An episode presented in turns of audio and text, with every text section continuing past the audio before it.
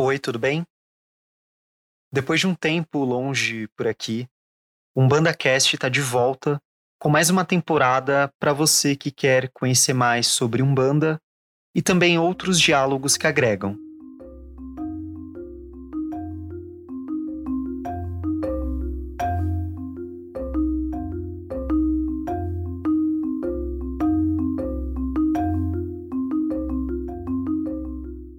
O podcast estava de férias, depois de terminar a nossa terceira temporada lá em dezembro. Mas é aquilo, né? Eu não consigo ficar aqui sem gravar nenhum episódio. E eu sei que você não consegue ficar sem escutar também a gente. Bom, se eu te contasse o tanto de mensagem que o pessoal me mandou nas redes sociais, pedindo episódio novo, episódio novo, episódio novo, enfim.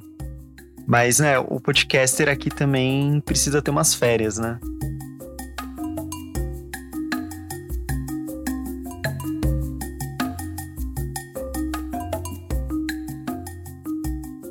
Nesse primeiro episódio da nossa quarta temporada, eu separei um tema que já é antigo por aqui. E parando para pensar, foi esse mesmo tema o pano de fundo de toda a nossa terceira temporada.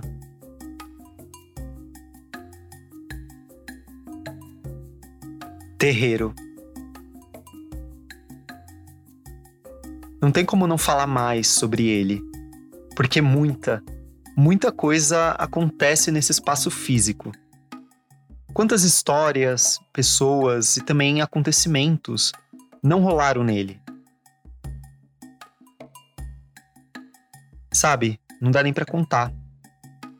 Mas hoje, eu não quero falar dos terreiros que estão aqui pertinho de mim, em São Paulo.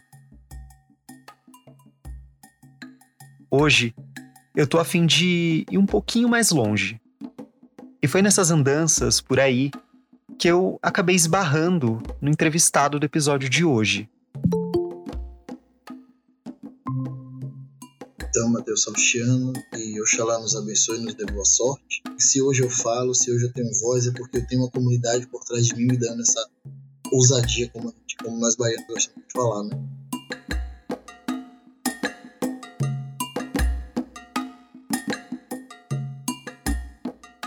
Esse é o Pai Welbert, ou Pai Well, como todo mundo chama ele.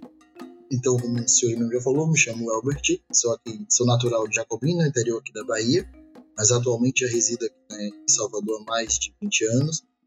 Temos o nosso terreiro aberto oficialmente, de portas abertas, estamos caminhando para o quarto, quarto ano, mas já existimos enquanto comunidade há, mais, há quase sete anos aí.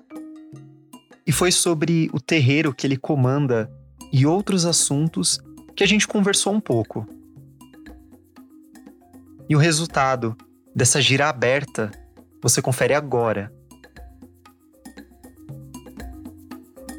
Eu sou Matheus Salustiano e eu abro agora a quarta temporada do Umbanda Cast, um podcast sobre Umbanda e diálogos que agregam.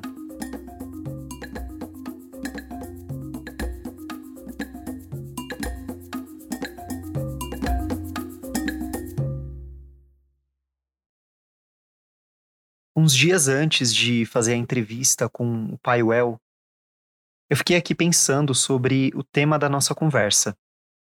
Na verdade, não foi nem sobre o tema, mas a palavra terreiro em si. Se você der uma busca no Google agora, você vai encontrar que terreiro pode ser o seguinte: uma faixa, espaço ou porção de terra plana e extensa, ou um espaço de terra utilizado para o cultivo. Você pode encontrar também que ele é um quintal pequeno, geralmente de terra batida, localizado no exterior de uma casa. E por fim, você vai encontrar uma definição que me chamou a atenção: terreiro um local destinado à celebração de cultos afro-brasileiros. Terreiro de Macumba. Esse sim eu tô acostumado a ouvir por aí. Agora, saindo do Google, eu dei uma procurada também na Enciclopédia Brasileira da Diáspora Africana, publicada pelo historiador Ney Lopes. E lá eu acabei encontrando uma definição em comum. Terreiro, designação genérica do espaço físico que cedia cada uma das comunidades religiosas afro-brasileiras. Mas como você está cansado de ouvir por aqui, eu não consigo pensar o terreiro apenas como um espaço físico, sabe? E o Paiuel, que é o entrevistado do episódio de hoje, também compartilha bastante desse pensamento. Um grande desafio hoje nós termos uma comunidade né, de terreiro. É importante a gente registrar essa palavra, uma comunidade de terreiro. Porque o terreiro hoje não é mais apenas um espaço né, que a gente vai para fazer as rezas, orações, enfim, e depois ir embora mas nós construímos nos nossos terreiros hoje comunidades. E quando a gente fala de comunidade, vai muito, muito mais do que entender o espaço físico. Mas comunidade ele abrange o que você vê, o que você não vê e o que você precisa ver e aquilo que você ainda nem está vendo.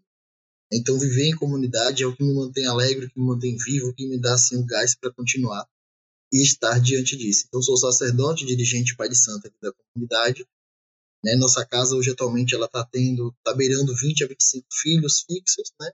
mas tendo toda uma estrutura de, de consulência e amigos e visitantes é, se mantendo ativa. E além de ser uma liderança de terreiro, o Pai Well também apresenta um podcast de macumba com papo de umbanda. Mas como que é mesmo? É uma macumbanda, é um papo de macumba, de macumba, de umbanda, digo, que vem inspirada que é inspirado, é uma inspiração que eu trago tanto da sua pessoa como da pessoa do pai David, que é quem me apresentou o universo do podcast e me deixou viciado. Eu já ouço o um BandaCast antes de te conhecer, né? E conheci o BandaCast por Paulinho, Paulinho Lustra, né? Quando ele fez a ilustração da, da, da temporada Mojubá, né? Acho que é esse o nome, né? É esse mesmo, Mojubá. E eu acabo nem falando muito sobre a série por aqui, ou pelo menos não tanto quanto eu gostaria, porque acaba me dando uma saudade enorme de falar sobre Exu por aqui. Mas seguindo, né? O desejo do Paiwell de montar um podcast acabou vindo de um desejo um tanto quanto antigo. E aí fiquei ainda mais encantado. Falei, esse é um dos nossos aliados. E aí fiquei mais viciado ainda. Então, o Macumbanda ele nasce não na pretensão né, de, de trazer um, um novo produto para o mercado, mas ele nasce com, com um desejo que eu tinha de deixar coisas gravadas. É curioso, Matheus, que a, o pessoal chegava assim na comunidade e dizia assim, quem é né, esse menino? E muitas vezes eu não tinha nem tempo de conversar. Então eu falei com meus filhos, olha, eu vou dar um jeito de deixar coisas gravadas, porque vocês apresentam aos novatos, aí no decorrer do tempo que eles forem me conhecendo, já sabem mais ou menos onde é que a gente toca. Então aí surge a ideia do, do podcast, deixar gravada a nossa comunicação, a nossa história, né, a nossa a nossa verdade, a nossa verdade não, mas o ponto de partida de origem da nossa comunidade. Então, para o Pai Well, é muito importante todo o estudo que ele faz, desde as leituras até mesmo o audiovisual e por que não em podcast também, né? E é o que ele tem feito lá no Macumbanda, um podcast que, assim como a gente aqui, está disponível nos principais tocadores e aplicativos de áudio. E o Paiwell faz tudo isso justamente para deixar algo ali, tanto para hoje quanto para o futuro.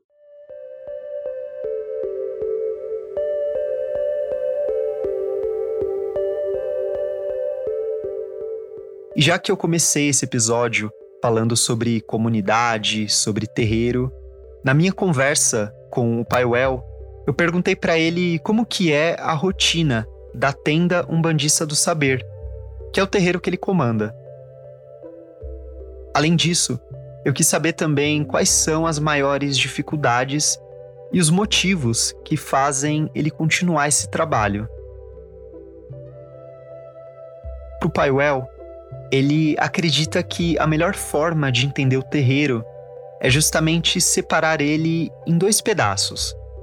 O primeiro, aquilo que é físico, e o segundo, aquilo que é tradição. Por que, eu digo que eu separo assim, né? Porque para a gente conseguir instalar um terreiro, principalmente na, nós e Umbanda, que somos mais urbanos, é uma grande dificuldade conseguir um imóvel. É, às vezes pode até conseguir, conquista o aluguel, mas quando descobre qual é a finalidade, é, já dá aquele pé para trás. Então, você conseguir um imóvel que adeque que você precisa é meio complicado. Então, quando a gente fala de estrutura física, os nossos terreiros são improvisados. A gente entra numa garagem, num, sabe assim, numa casa, e vai se adequando àquela realidade. Então, quando a gente fala se a tronqueira de Exu fica à esquerda da entrada do terreiro, é um padrão que nós queríamos muito que existisse, mas infelizmente os imóveis não, não dá assim. Então nós estamos estruturados no âmbito físico. A gente se vira, se entende como é que a gente vai se instalar naquela comunidade fisicamente falando. Mas a tradição, aquilo que rege o sentido da comunidade, independe do, da, do espaço físico que você se instala, depende da imobiliária. Porque nós criamos dentro dos nossos terreiros o senso de aquilombamento. Mas afinal, o que, que significa estar aquilombado? É uma comunidade reunida, né, criando propostas e projetos e ideias para poder alavancar ali uma resistência, uma existência e despertar na comunidade um olhar não mais de intolerância, de escassez de, de respeito, mas um olhar tal qual se é dado a todos os movimentos, né? Porque nós estamos na, nos terreiros e vamos existir, vamos existir, e é isso que movimenta a minha a minha caminhada. O terreiro ele não está aqui apenas para ser um espaço para você chegar, visitar, conhecer, bater palma, bater pau, ir embora e não voltar mais. Eu digo que os terreiros estão cheios de pessoas limitadas, temporárias. E hoje, e isso é culpa de uma cultura, de uma tradição que foi erroneamente passado para a gente, para nossa geração. Não é essa a intenção do terreiro. Claro, ele vai estar tá também aberto em atividade para aqueles que são simpatizantes ou querem até mesmo conhecer a casa. E isso é super normal de acontecer e não tem problema algum. Mas não é para eles que a gente existe, a gente existe para nós, para os nossos aliados, para os nossos filhos, para criar essa estratégia, essa vida de aquilombados. É por isso que a gente se mantém assim firme. As principais dificuldades que nós temos, Matheus, eu vou ser bem sincero contigo, é criar uma aliança bem, e dentro dos terreiros mesmo. Infelizmente fomos infiltrados por muitas outras culturas, outras tradições aí que não somaram, não, não nos escreveram direito. Ao contrário, escreverem de lápis para eles apagarem e escreverem quando quiser.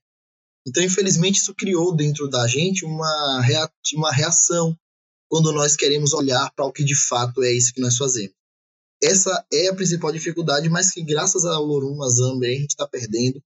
Estamos ganhando força ao dizer que honramos a origem é, sem apagar a origem. Isso é o que mantém o nosso trabalho de pé.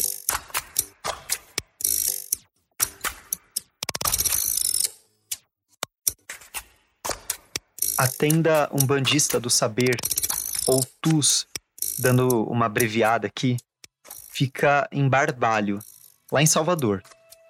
Ela existe enquanto comunidade há pelo menos sete anos, e do seu início até agora, uma das maiores preocupações está justamente em acolher bem todo mundo. Eu digo que é o carro-chefe do nosso terreiro, é a acolhida. Eu não, eu não consigo imaginar é, a existência da TUI sem acolhida. Daqueles que estão chegando no terreiro, muitas vezes sem saber ao certo quais são as práticas e ritos de Umbanda. Ou também até daqueles que sabem. E a partir disso, criar pertencimento. Então, os meninos, eles, as meninas também se imbuem muito em construir um, um ambiente acolhedor. E de fato, até, até às vezes eu atraso um pouquinho para chegar atrasado para ver como é que está sendo acolhida lá, desde a portaria até a entrega das cadeiras. Então tudo isso vai construindo. Mas você fala, ah, então isso que é acolhida? Não. A acolhida vai muito mais do que isso. É você saber tratar os corpos que ali se, que se apresentam. Né? Não se resume a um bom dia, boa tarde, boa noite na porta entregando um alfazema na mão. Acolhida é aquilo que vai construir o valor para aquela pessoa que está adentrando. E é esse valor que vai fazer com que essa pessoa temporária se torne uma pessoa fiel à sua, à sua luta, à sua conduta, ao seu valor. É a construção do Iauá Pelé, que é o bom caráter. Nós estamos no terreiro para isso, para construir um bom caráter, sermos, termos um caráter grandioso.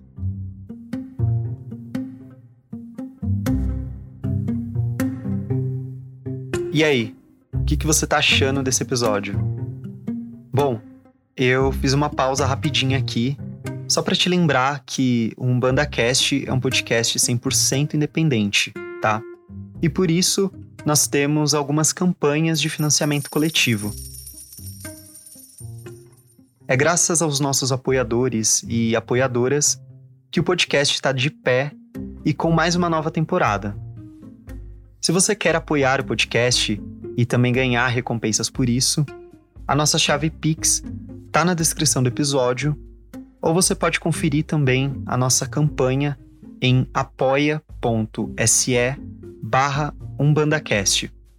E também a gente está no PicPay, é só você buscar pelo arroba umbandacast. Bom, é isso.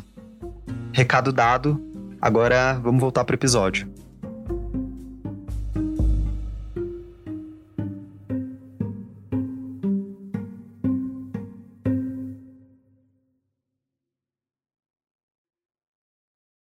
Antes da gente começar a gravação, eu tinha comentado que muitas vezes, quando a gente fala de Umbanda, pelo menos aqui no Sudeste, fica uma percepção de que a Umbanda ela, entre muitas aspas, só existe naquilo que a gente já conhece, né?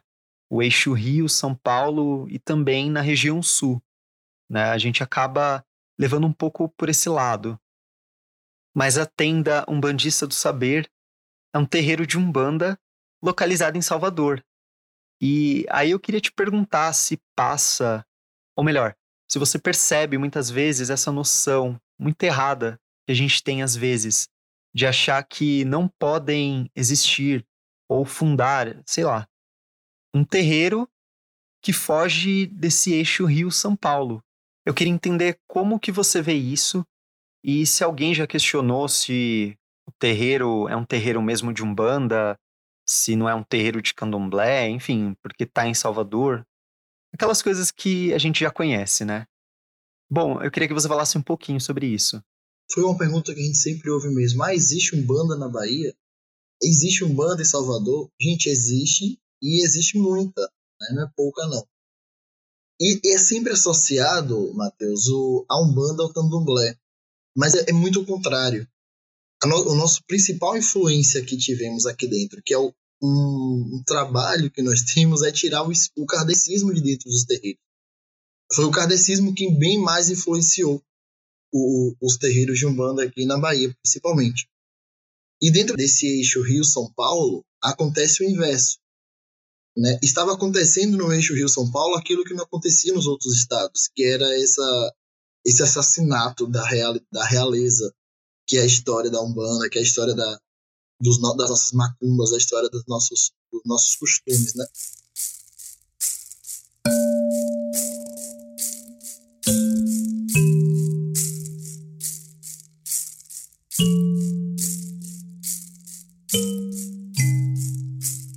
Aqui na Bahia, graças ao Lorum, nós tivemos um pouco desse resguardo, graças à permanência tão forte do candomblé, a permanência tão forte da cultura afro aqui dentro. Nós respiramos aqui africanidade.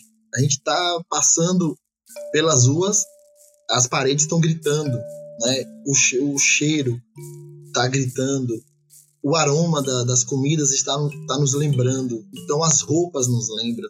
Então tudo aqui pra gente, é, é, é, a gente respira a África, mesmo sem a cultura africana, mesmo sem querer, mesmo sem entender. Então nós temos, eu digo que a gente tem a honra de existir dentro desse, desse período em que é se questionado. Nós temos essa honra, esse, esse prazer. Eu, fui, eu sou cria de um terreiro em que eu aprendi dentro do terreiro a ser espírita. Então, dentro do terreiro qual eu me iniciei, me incomodava né, eu, eu vislumbrar tanto o kardecismo ali dentro e pouco a cultura de terreiro. Então isso começou a me, a me, a me criar alguns questionamentos, mas era a realidade que eu vivia. Só quando eu volto o meu olhar aos estudos de fato, a lealdade que alguns escritores começaram a trazer, que a gente vai entender que aquilo não era uma construção digna. Né? E tudo tem seu valor. Né? A gente não tira o valor da, do que é posto o valor, mas o que nós precisamos, o que nós entendemos, é que temos que dar de fato valor àquilo que é valor para nós.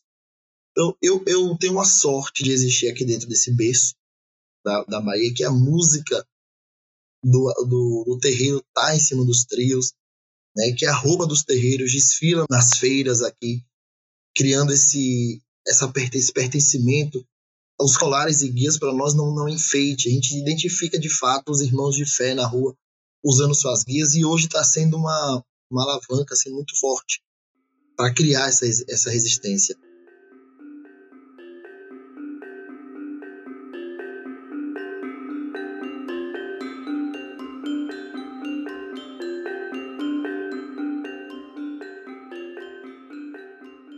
É tanto que vem daqui o dia que a gente luta contra a intolerância, né? O dia que Mãe Gilda, infelizmente, de, retorna ao, ao Orum por culpa de um, de um massacre ideológico né, dessa, da, da torcida do Edir Macedo e, e, outros que fazem essa. Eu posso dizer esse assassinato mesmo, né? Porque assassinou aquilo que ela mais preza, que é a sua ética, que é o Iauá Pelé. Mãe Gilda foi uma liderança de terreiro que no final da década de 80 fundou o Ilê Axé Abassá de Ogum, próximo à Lagoa do Abaeté, em Salvador. Mãe Gilda também era uma ativista social, tendo presença em pautas como a luta por melhorias da sua comunidade. No final da década de 90, uma foto sua foi publicada na Folha Universal, que é o jornal da IURD, a Igreja Universal do Reino de Deus. A foto dela estampava um texto que atacava as religiões de matriz africana.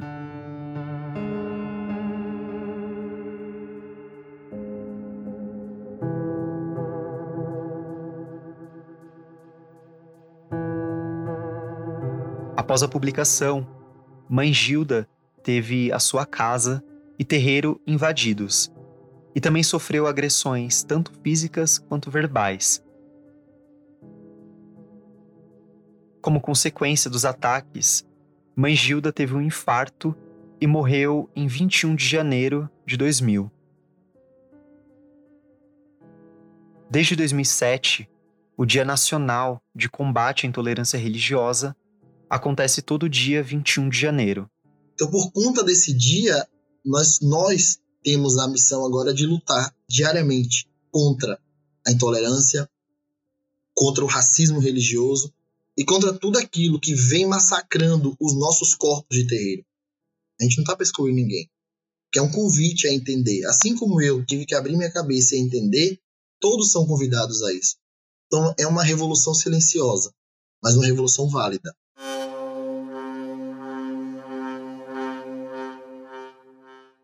Seja em Salvador ou em outros cantos do país, o racismo religioso é uma realidade enfrentada por muitos terreiros. Quem procura a palavra terreiro nos veículos de comunicação ou até mesmo nos mecanismos de buscas, quase sempre vai encontrar um padrão ali. Terreiro é invadido. Terreiro é queimado. Terreiro tem imagens quebradas. E por aí vai. É muito importante o posicionamento de lideranças de terreiro sobre todo e qualquer tipo de ato intolerante. E o Paiuel concordou comigo sobre isso enquanto a gente estava ali conversando. Mas, para além do posicionamento, eu quis saber como ele enxerga o papel que ele, um homem negro de terreiro, exerce na sua comunidade, quando muitas vezes as religiões afrodiaspóricas acabam sendo representadas por homens brancos, héteros e cis. Eu tinha muito essa dúvida, Matheus, em dizer que esse nossa, um corpo branco assumindo um cargo que deve ser, que é entregue, que é de pertencimento, que é de origem de uma pessoa negra, como que eu vou me comportar diante dessa situação? Essa é a, o direcionamento que as lideranças têm que entender. Se eu estou ali para representar um todo, eu tenho que construir um discurso que, que englobe o todo. Não que agrade o todo, mas que englobe, que contemple. Então, eu trazer um discurso que vá de contra aquilo que é minha comunidade, eu tenho uma comunidade hoje que ela é composta 70% pela, por pessoas da comunidade LGBTQIA+. Eu tenho muitas pessoas negras dentro do meu terreiro. Nós, estamos, nós estamos fazendo um movimento que tá, eu tenho cheio de orgulho, eu faço questão de publicar as fotos deles. que são os blacks, são os cabelos sem o, o, o assédio da, das químicas, sabe? E tá ficando uma comunidade tão linda, Matheus, que eu fico assim, nossa, eu sou representado, eu digo muito que eu sou representado pela minha comunidade. E durante a nossa conversa, o pai Welbert me falou várias vezes que. Eu não sou apenas o representante, eu sou representado por eles. Por isso que em todos os lugares onde ele tá e vai. São eles que chegam primeiro que eu. Então é essa a virada de chave. Não tá aí fazendo videochamadas e fazendo puxadas online, né, trazendo ideias errôneas e que o terreiro não precisa, que para ser médio de terreiro não preciso estar no terreiro. Sabe, o mando é prática. Eu digo que muito que o ebó mais importante que a gente faz é o ebó de vassoura. Sabe, é o ebó da pia. Não tem uma construção mais bonita para você construir um médio do que você ver um médio, desde o do que chegou agora, ao que já está lá desde a fundação, com a vassoura na mão, zelando pelo chão. Eu pego uma vassoura tranquilamente, sabe? Se não tiver ninguém me aguardando no final da gira para falar, eu faço questão. Esses dias mesmo aí, eu, eu fiquei de cambone. Eu sentei do lado das entidades, fiquei do lado das entidades, servindo charuto, servindo cachimbo e, e, e auxiliando o atendimento. Por quê? Porque no final das contas, a pertença é isso daí. Eu entender o terreiro como o um todo. Para que aí sim eu vou ser o representante dessa comunidade que me representa. A chave vira. E para além disso, nós precisamos discutir racismo dentro do terreiro. Não tem jeito. Doeu ouvir um africano falando que veio para o Brasil, uma terra mãe, acolhedora, fugindo de uma guerra e morreu assassinado, né?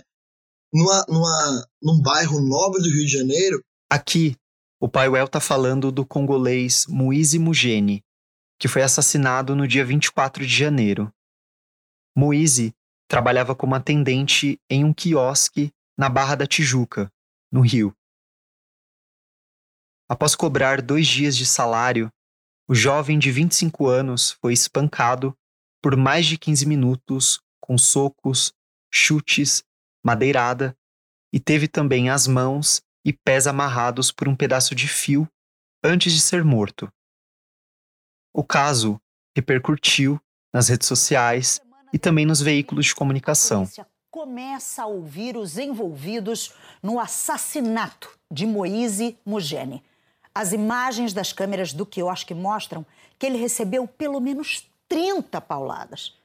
Parte delas enquanto estava imobilizado no chão, pedindo misericórdia. Mas e depois da chamada, depois da matéria? Né? O que, que eu trouxe para dentro do meu terreiro para discutir? Qual a ideia que eu vou discutir agora dentro daqui, da, do meu solo, do meu solo sagrado? E outra coisa, Mateus, quem que vai falar para os meus? Tem que trazer alguém que sente aquela dor para poder reforçar dizer qual que é a solidão de uma família negra vivendo no Brasil. É isso que a gente tem que falar, é disso que a gente tem que pensar. Tem que criar um movimento interno dentro dos terreiros para se entender por que, que esses corpos são os escolhidos para morrerem nessas situações. Por quê? Né? Qual que, é o, qual que é o momento em que a gente para para refletir a solidão, a dor que uma comunidade imigrante negra está sofrendo aqui dentro? Mas olha olhar que eles têm para a gente. O Brasil é uma terra mãe acolhedora. Nós estamos representando isso para eles, mas nós estamos sendo de fato isso para eles. Eu digo muito que nós estamos numa religião que permeia entre o sagrado e o social. Por quê? Se eu não tiver o discernimento de discutir essas duas, esses dois, essas duas problemáticas dentro do meu terreiro, não vai ser uma comunidade, vai ser apenas um, um solo de reunião. Por isso, é preciso ir muito mais além.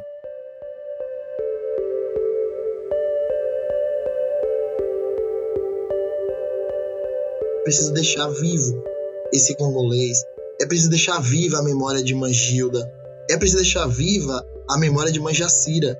Manjacira é a filha consanguínea de Mangilda, que hoje está tocando o Abassá de Ogum, aqui em Salvador, fica lá na, na Lagoa do Baité ela foi a mulher que ergueu a luta, foi ela que foi em, em, em, em combate, em embate aos intolerantes que até hoje na picham, depredam, quebram a, o busto de Mangilda, que está lá na Lagoa da Baité. Eu estou aqui no busto de Mangilda. Nesse momento, são exatamente meio-dia e 34 minutos. aonde eu recebi uma ligação da gestora Aline dizendo que um homem veio aqui, apedrejou e quebrou tudo. É a segunda vez que o busto de Mangilda é violado. Então, nesse momento, a polícia foi acionada. Olha a ignorância que a gente tem que discutir. Ou melhor, olha a ignorância que, os, que o Edson Cristão está discutindo enquanto a gente está tá preocupado com a problemática que está matando jovens negros, que está matando povos indígenas, que está assassinando mulheres e homens trans, que está assassinando travestis, que está assassinando os corpos que nós recebemos nos terreiros. E já que o tema desse episódio é sobre terreiro, eu tenho que te perguntar isso. Como que eu entro em um? Né? Eu tenho que me preparar de alguma forma? Como que eu me entrego nisso? É só eu chegar lá, vestir branco e pronto. Eu estou pertencendo já a uma comunidade? Eu sei que cada casa é uma casa e a gente não discute né, o fundamento, as práticas, enfim, daquele local. Mas eu queria entender um pouco isso, sabe? Como alguém que às vezes está na dúvida assim, meu, será que eu entro no terreiro? Será que é o meu momento para estar tá fazendo isso? O que que essa pessoa ela tem que fazer? Essa é uma dúvida muito importante para você entrar no terreiro. Pois, se eu entrar no terreiro com a dúvida e uma resposta imediata, eu vou apenas ser mais um ali para reproduzir um discurso imediato. Eu digo muito à galera o seguinte, ó, o terreiro, nós não escolhemos terreiro. É o terreiro que me escolhe. Então, se eu me dou a oportunidade de passar um período conhecendo, namorando, remoendo aquele local, duvidando daquele local, eu vou ter a oportunidade de ter a resposta correta quando eu decidir ficar ali. Porque você não entra mais no terreiro. Você pertence a uma comunidade. É, é essa virada de chave que eu tenho que ter. Nós, eu, você, eu digo porque nós já estamos aqui, nós entramos no terreiro. Nós não tivemos a oportunidade de sermos convidados a pertencer a uma comunidade, mas hoje nós pertencemos a uma comunidade. Graças a essa ideia que nós temos hoje de entender que o terreiro não é para entrar. O terreiro é um local para você ficar e duvidar, questionar. Não é apenas entrar no terreiro. Fica essa dica aqui para vocês, ouvintes do Umbanda Cash, ouvintes do Matheus Falustiano. A construção que ele quer fazer, que ele está trazendo, que ele está fazendo, com a gente que dá o play, que presente, a gente, Matheus, a gente se presenteia com esse play. É entender isso. Eu não estou entrando num terreiro, eu estou pertencendo a uma comunidade. Ah, pai, mas tem muita briga, tem muita picuinha. Nanana. É uma comunidade, gente. É um organismo vivo. Estamos falando de pessoas dotadas de sentimentos e desejos. A gente, a gente tá falando de um, de um local dotado de, de santidade, nanã, caminhando pro céu, se religando. Nada disso. Qual família aqui que não tem discussão? Pelo amor de Deus, não me fala. Não existe. Então você está pertencendo a uma comunidade. Então se você pretende se questionar o tempo todo, seja bem-vindo. Mas se você quer apenas reproduzir ideias, volta um pouquinho lá para assistência, senta um tiquinho mais e vai, vai duvidando. Aí sim você está pronto para adentrar um terreiro e pertencer. E sempre é bom reforçar aqui que cada casa tem a sua diretriz. A Umbanda não traz um livro, não traz aí uma, uma, uma norma BNT, nada, e isso não quer dizer que é bagunçada. Eu friso isso, nós temos a liberdade, mas liberdade não é tudo pode. Existem sim os fundamentos, as regras, as condutas da casa do outro que tem que ser respeitado. Eu digo muito isso aos meus filhos, Matheus. Vocês podem visitar a casa de quem vocês quiserem. Agora, não, não leve nada daqui para lá, nem traga nada de lá para cá de comparações, que é feio, né? Ficar comparando uma casa com a outra.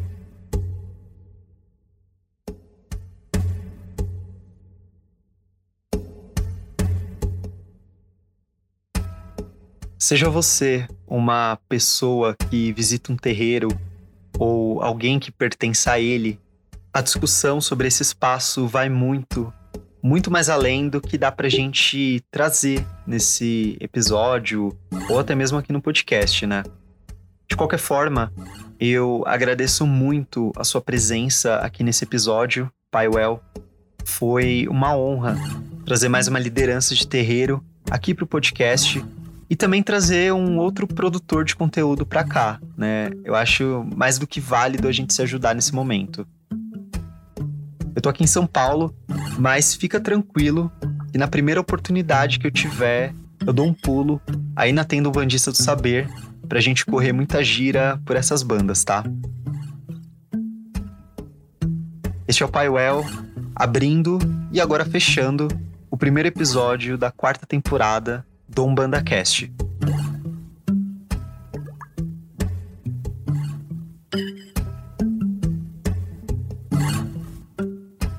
Quero desejar vida longa a Umbanda Cast, porque o Umbanda Cast me deu uma vida longa. Eu sou muito ousado em dizer, mesmo sem ter te visto ainda pessoalmente, sem ter convivido contigo, a generosidade que você tem, porque conquistar o espaço que você conquistou com o Banda Cash e dividir ele com outras lideranças, com outras pessoas que às vezes estão até no anonimato, como você trouxe alguns do seu terreiro, que se tornaram para mim referência, é muito importante entender, Matheus, que você não está fazendo apenas um podcast por fazer, mas você está levando de fato uma responsabilidade àqueles que não tiveram ainda a oportunidade de, de conhecer muitas pessoas. Aqui aconteceu uma coisa que me deixou assim, é, fantástico, foi quando o Elivan que é o meu, meu marido e é o pai pequeno da, da comunidade, ele resolveu pôr o pleque na, no cabelo dele e eu percebi que ele levantou, sabe? Ele trouxe assim uma personalidade, uma existência, uma pertença e foi acompanhado por, por muitos da casa. Então hoje, como eu te digo, eu sou muito representado por essa comunidade graças a essa ousadia. Então nós temos que ser ousados, gente. Se for ter que levantar mais um podcast, levanta mais um podcast mais um canal no YouTube, mas agora com responsabilidade. Então também, Matheus, eu gostaria de tomar a bênção à sua comunidade, desejar vida longa a eles também, a todos que lá pisam e pertencem, e dizer que as portas do Salvador estão abertas para quando vocês vierem. Quando você vier, ou qualquer um que chegar aqui dizendo, ouviu o Banda Cash, já, tá, já tem passagem livre na nossa, na nossa lista, na nossa agenda. Porque de fato é uma responsabilidade muito grande que você faz. E eu estou me sentindo muito honrado em abrir a quarta temporada. Já tô aqui desejando a quinta, a sexta. Então, muito obrigado. Eu que te agradeço por você dar voz à nossa Umbanda através desse canal de comunicação.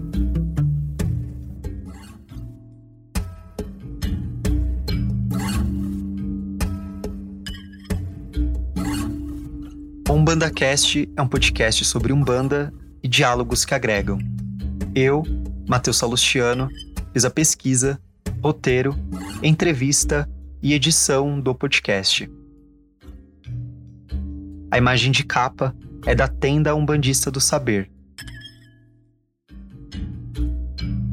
Esse episódio usou áudios de TV Globo, canal Koinonia, BBC Sound Effects e SBT. Relembrando se você quiser apoiar esse podcast, que é feito de forma 100% independente, você quer ajudar, quer que esse podcast continue aí nessa quarta, quinta, sexta temporada, a chave Pix está aqui na descrição do episódio, ou você pode acessar também apoia.se barra umbandacast. A gente também tá lá no PicPay, é só você buscar pelo arroba umbandacast. E se você ainda não segue o feed do programa no seu tocador favorito. Aproveita e faz isso agora para você não perder nenhum episódio. Siga a gente também no Instagram e Twitter pelo arroba UmbandaCast para acompanhar todas as publicações que eu faço por lá. E é isso. Se você é do axé, se você não é do axé, o meu saravá a todos. Até a próxima.